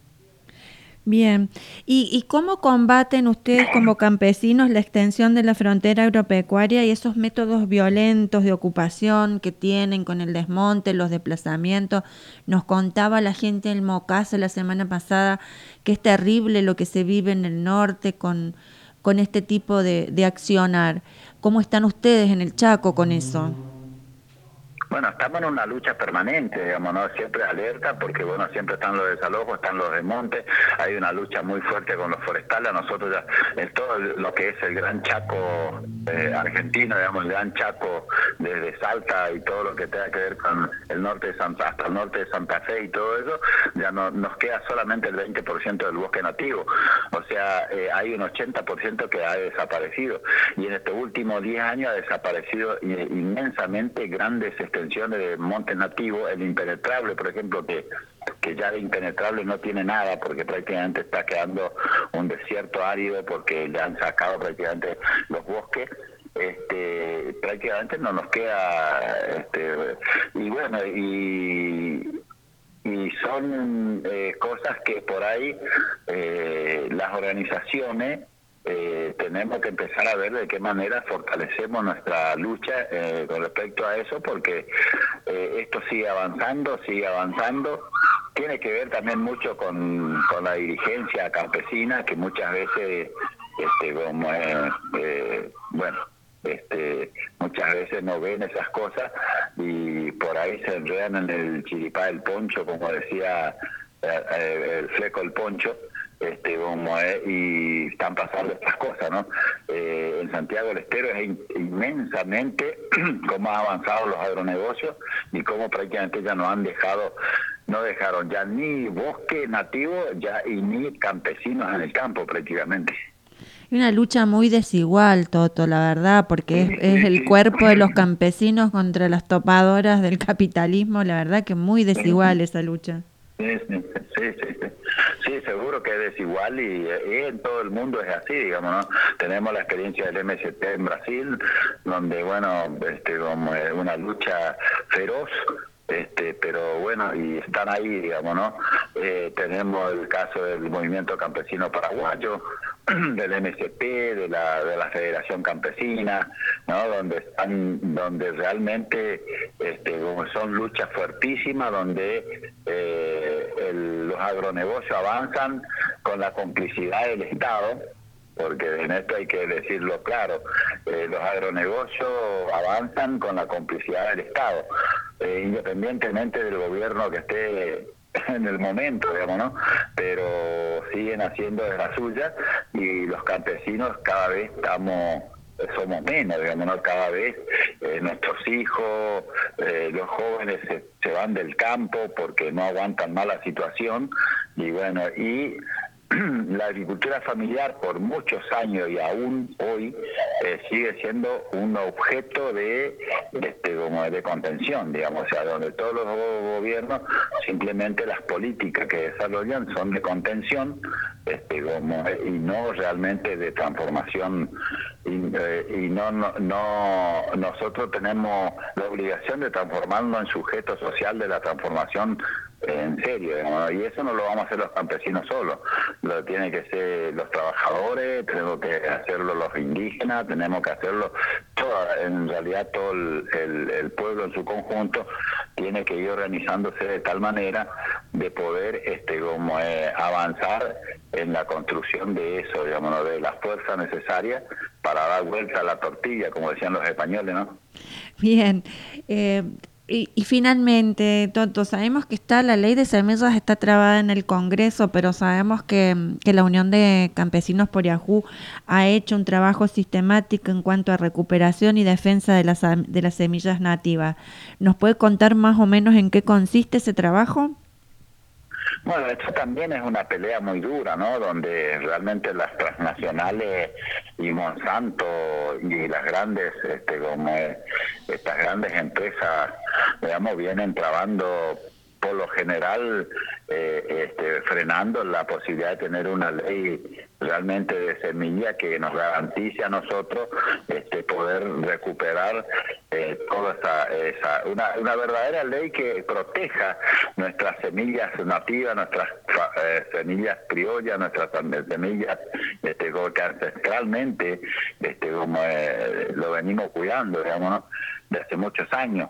Entonces es una pelea dura porque bueno ahí hace lobby la, este, como las grandes empresas transnacionales y usted todos sabemos eh, la, con la fuerza que cuenta hasta para comprar a veces eh, diputados, ¿no? Para que eh, o comprar parte del poder político para poder ir frenando y frenando y nunca tenemos pudimos sancionar una verdadera ley que realmente proteja este, como es nuestra, nuestras semillas nativas y siempre estamos ahí, digamos, ¿no? hace muchos años que venimos planteando esto, venimos discutiendo, hemos hecho encuentros, hemos hecho debate con los diputados, en la Cámara de Diputados, pero eso no avanza. Lo mismo que la ley de agricultura, de reparación histórica de la agricultura familiar, que se sancionó hace siete años ya prácticamente, pero que nunca se la puso en práctica, nunca se le puso un presupuesto y nunca se la reglamentó, digamos. Entonces, eh, se hacen las leyes, pero después no se la, no se la aplica, digamos. Claro. Eh, y ahora sí, la última, Toto. eh, ¿Qué pasó con el caso de Ismael Ramírez? Que sabemos que el movimiento denunció la muerte, pero no sabemos judicialmente en qué quedó eso. Bueno, mira, eso eh, está, viste, o sea, también un poco eh, bastante oculto, digamos, ¿no? O mm. sea, no, no, no, no, no, no se conoce mucho el trasfondo de, la, cuestión, digamos, ¿no? Este, como, eh, y, bueno, y el caso sigue y se, se, sigue luchando por la verdad, por la, por la justicia, pero bueno, ahí así estamos, digamos, ¿no? Por tantas cosas que nos pasó y les pasó a nuestros compañeros, a nuestras a nuestra gente. Acá, por ejemplo, hay hay crímenes, inclusive acá en el Chaco, de dirigentes campesinos que han quedado prácticamente en la impunidad, digamos. Y bueno, es una lucha que también la tenemos que dar, y no solamente acá en el Chaco, en todos lados, digamos, en todos lados pasan estas cosas. Sí, el, el tema del chiquito Cuom eh, eh, de Ismael eh, desnudó una mafia este, a nivel comercio enorme y parece todavía no hay ningún imputado por la muerte del joven. No, no, no, seguro, porque te digo, acá hubo, hubo impunidad, impunidad que brindó el, la, clase política, digamos, acá local, y también este como la, la propia justicia digamos este como se sabe quién fue que disparó se sabe todo pero bueno pero la justicia no avanza digamos no avanza no hay imputados no hay nada digamos no este como y bueno eh, y, y, la eso eso despertó digamos la complicidad que hay en el Chaco de, de estos sectores del comercio eh, y que está en todos lados, acá en Castelli, en la zona de, del impenetrable. Eh, mirá, te digo, eh, prácticamente es una cosa corriente de que a los chicos com lo torturan en las comisarías, lo llevan preso, no lo dejan estar en las plazas, lo, lo expulsan de, de la calle a la tarde, este como eso de las 5 de la tarde ya no pueden andar más por la calle, o sea, hay toda una, una este, como una situación... Eh, de exclusión total. ¿eh? De exclusión total. de exclusión total si no lo de- acá tenemos el caso de que hay una plaza que en un cerca de una comunidad de com este como y no lo dejan a ellos no lo dejan acercarse a la plaza Qué este, entonces, este, como, eh, bueno, así pasa en varias, y bueno, y más en el impenetrable, peor todavía la persecución. Lo que es Villa, Villa Río Bermejito, donde realmente había un intendente que, además de ser de descendencia alemana, era este, como muy proclive al, al nazismo, digamos, ¿viste? Este, también ahí se, ahí quemaron a un, a un chico, a un toba, a un chico con eh, en la plaza, digamos me prendieron fuego. Qué terrible, qué terrible. Sí, sí. Bien, compañero, le agradecemos muchísimo este paso por Radio Rebelde, eh, que nos haya traído un pedacito del Chaco campesino, del Chaco profundo aquí a San Luis. Le mandamos un abrazo inmenso y, y nuestro agradecimiento.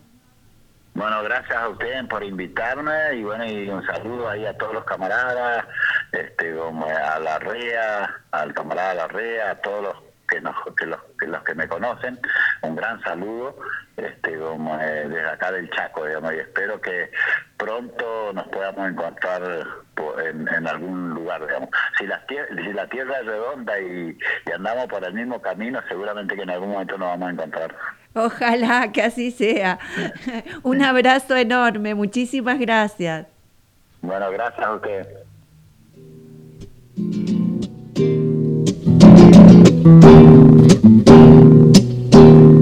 Anda y dísele a tu amante, dísele que digo yo, que la flor que está gozando, primero la goce yo. Que la flor que está gozando, primero la goce yo. Que puedes pisar el sueño de los abuelos dormidos, campesino, campesino, por ti canto campesino.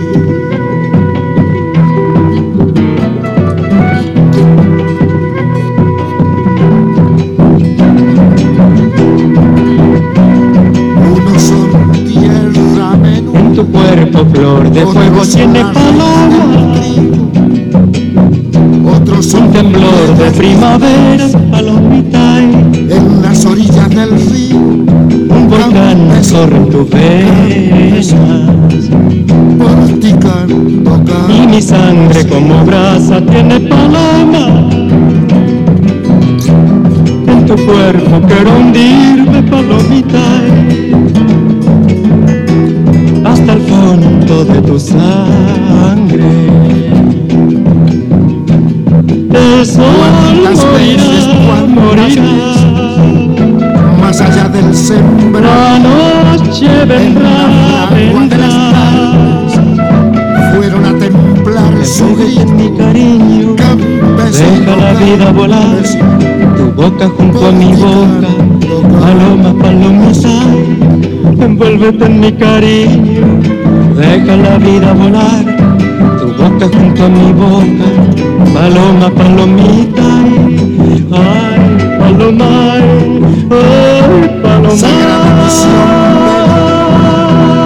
nieve, sol y sacrificio, morir sembrando la vida, vivir templando su grito, campesino, campesino,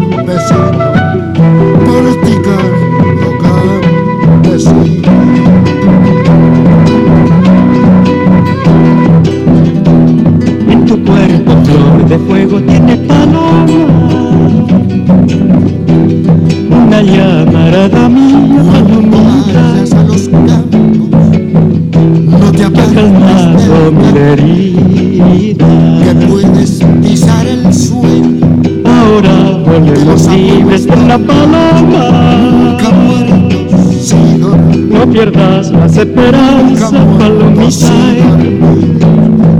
los abuelos campesinos, volverse con el nunca agua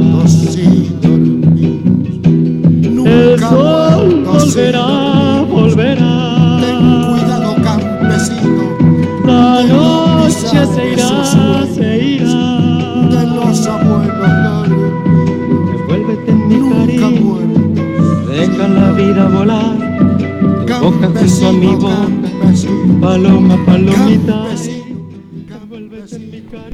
Regresamos después de esta maravillosa entrevista, eh, maravillosa por eh, la claridad del entrevistado, decimos, ¿no?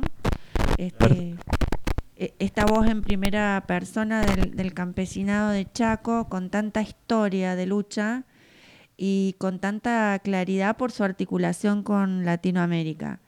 Y mm, vamos a, a, a bajar un poquito en el mapa de la República, nos vamos a ir a Córdoba porque este 17 de septiembre va a, a, tener un evento muy particular, el Patio Olmos, ese shopping de Córdoba tan conocido para los mercaderes globales.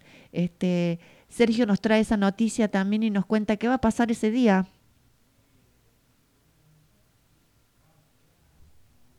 Otra noticia referida a los pueblos originarios proviene de la ciudad de Córdoba.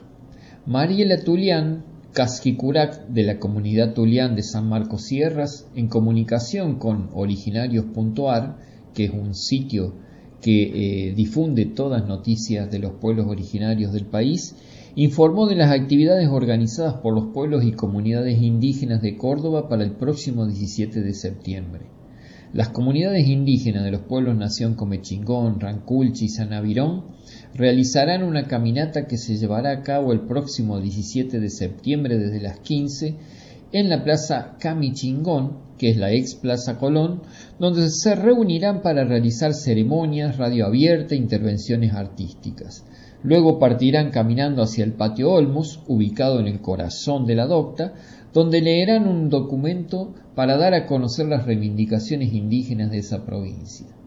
Mariela Tulián indicó que la caminata se realizará en el marco del reclamo acordado entre la gran mayoría de las comunidades de la provincia, pueblos nación Comechingón, Ranculche, Sanavirón, a raíz de las amenazas y los hechos de violencia padecidos desde hace años por las familias de las comunidades y acentuados actualmente, con disparos sobre las viviendas, violencias de género y matanza de animales, como en el reciente caso de Pluma Blanca, Ticas, Canchira y la Plaza Cacique Tulián.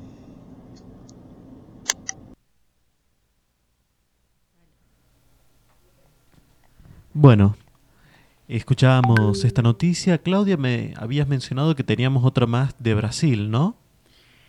Sí, así es, pero eh, me parece que Córdoba va a estar revolucionada. Ahí los hermanos Tulián, porque además se, reúnen tres pueblos originarios.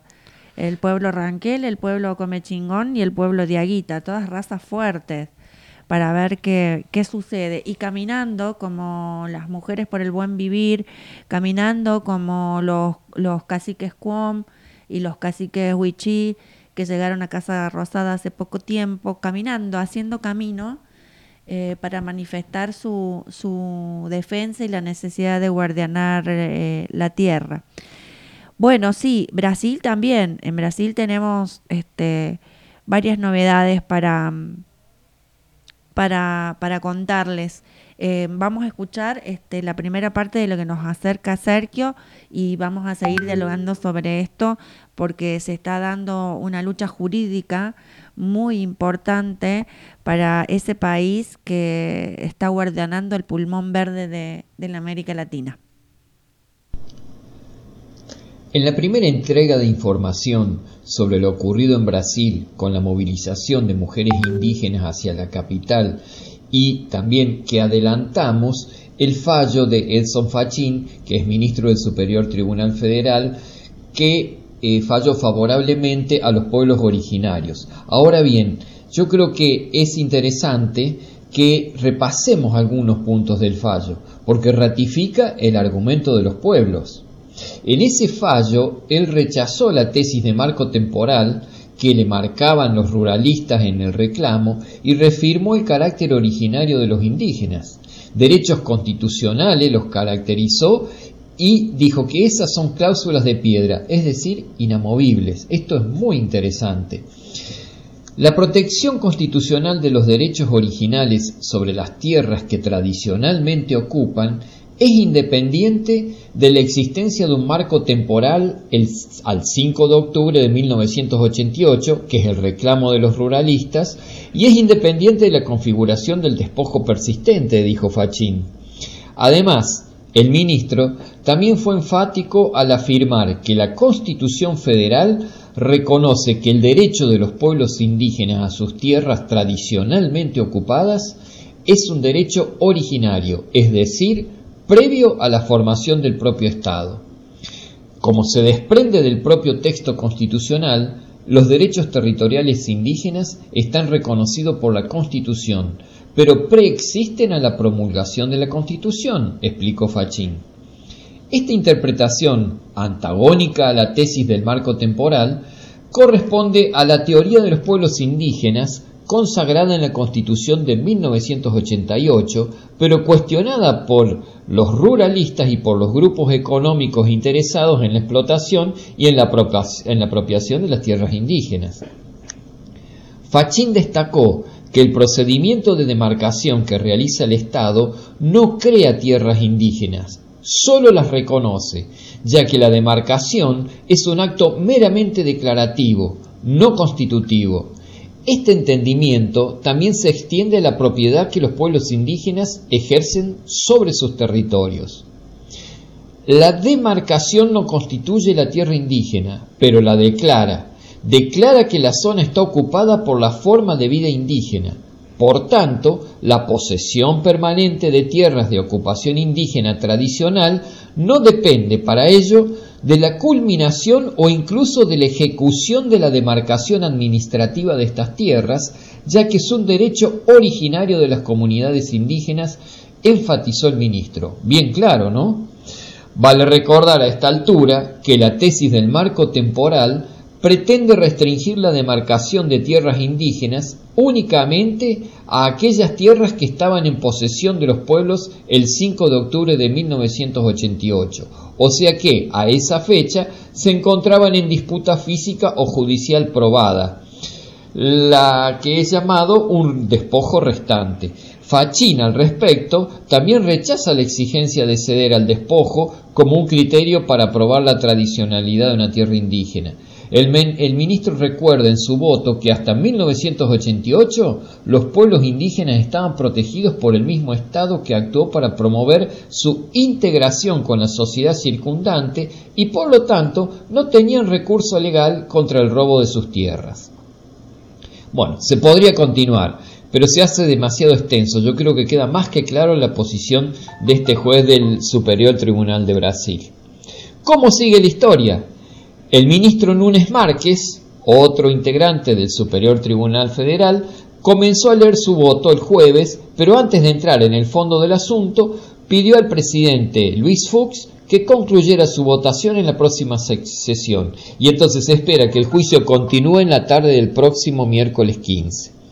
Para finalizar, y creo que esto vale, una nota que identifica a todos los pueblos originarios. En una parte de la información que está originada por la Articulación de Pueblos Indígenas de Brasil, APIB, dice lo siguiente. Esta mañana estábamos en un momento de oración, de conexión espiritual. Esto muestra nuestro poder de conexión entre nosotros y con el astral que invocamos, con nuestra ascendencia.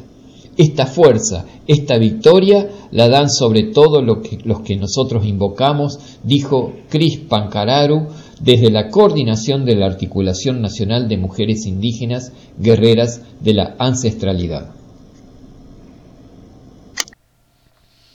Y así tal cual lo, lo explicaba Sergio, eh, los hermanos danzaron, cantaron, ceremoniaron, pidiendo al Gran Espíritu que proteja sus tierras. Porque esta teoría del marco temporal que está utilizando eh, la legislación en Brasil es otra trampa para los originarios. En, pocas palabras, lo que quieren hacer es desvincularlos de, de sus tierras con un argumento que afirma que tienen que probar haber permanecido en ellas, pero lo que no dicen es que el Estado hubo momentos en que los desplazó un artilugio terrible que niega la ancestralidad y la posibilidad de que ese territorio tan valioso para la supervivencia de la América toda sea guardianado por quienes saben hacerlo, ¿no? que son los pueblos originarios del, Brasil extenso. Eh, de manera que, bueno, vamos a seguir cuidadosamente este proceso. En Brasil existen numerosas etnias, numerosos pueblos, naciones que viven sin contacto, es decir, que viven en el aislamiento y han sido atacados por el coronavirus de una manera letal justamente por eso. Pero además son los que atesoran el conocimiento ancestral en la vivencia misma, en la vivencia práctica, porque nunca estuvieron en la urbanidad. Eh, de manera que son territorios, eh, son saberes, son personas, son culturas que deben preservarse para el bien de la humanidad. Esperemos de, de las autoridades judiciales de Brasil una respuesta acorde a la hora que vive el planeta. Totalmente de acuerdo, Claudia. ¿Con qué continuamos ahora?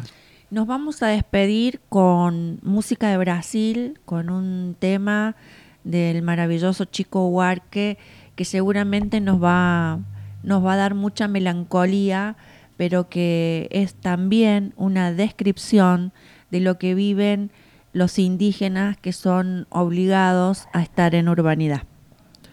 Bueno, como ya nos despedimos, quiero también saludar a la audiencia si ya dejamos la canción para terminar y recordarle a nuestra audiencia de que todo este programa lo pueden escuchar en Spotify, lo pueden escuchar en Anchor y en diversas plataformas de podcast como Radio Rebelde Contenidos. Estamos resubiendo todo lo que estamos generando desde esta cooperativa de trabajo Así que invitamos a toda nuestra audiencia a que nos sigan en Spotify, en Anchor, que también nos sigan en Twitter, en Instagram, en Facebook, porque tenemos las posibilidades de los medios digitales para volver de esta experiencia que es la radio una forma de comunicación que dure en el tiempo y que no sea efímera. Así que invito a toda nuestra audiencia a que nos sigan en Spotify y con eso yo me despido. Muchas gracias, José, por tu trabajo, por tu tejido, por tu compañía. Muchas gracias, Sergio, por tu trabajo, por tu tejido, por tu compañía. Nos reencontramos el próximo viernes caminando juntos los caminos ancestrales.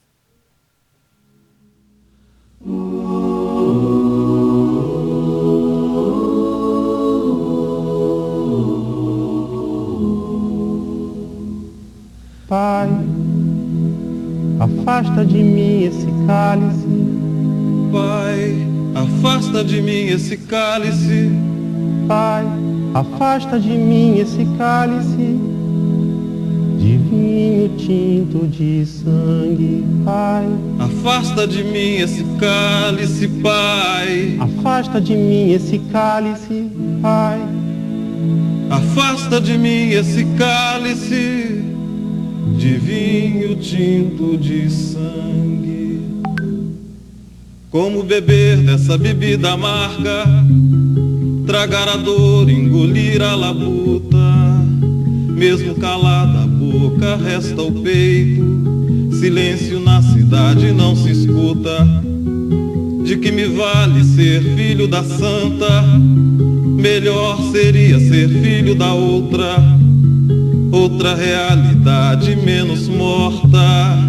Tanta mentira, tanta força bruta. Pai, afasta de mim esse cálice. Afasta de mim esse cálice. Afasta de mim esse cálice de vinho tinto de sangue. Como é difícil acordar calado, se na calada da noite eu me dano quero lançar um grito desumano, que é uma maneira de ser escutado. Esse silêncio todo me atordoa, atordoado eu permaneço atento, na arquibancada para qualquer momento, ver emergir o monstro da lagoa, Pai. Afasta de mim esse cálice Afasta de mim esse cálice. Afasta de mim esse cálice de vinho tinto de sangue.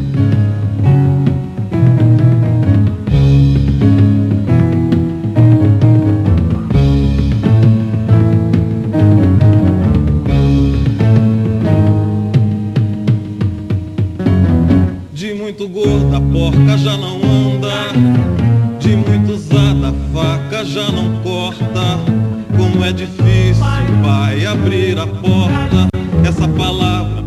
na garganta. Esse pileque homérico no mundo, de que adianta ter boa vontade? Mesmo calado, o peito resta cuca dos bêbados do centro da cidade. Afasta de mim esse cálice. Afasta de mim esse cálice. Afasta de mim esse cálice de vinho tinto de sangue. Talvez o mundo não seja pequeno, nem seja a vida um fato consumado. Quero inventar o meu próprio pecado. Quero morrer do meu próprio veneno. Quero perder de vez tua cabeça. Minha cabeça perder teu juízo. Quero cheirar fumaça de óleo diesel. Me embriagar até que alguém me esqueça.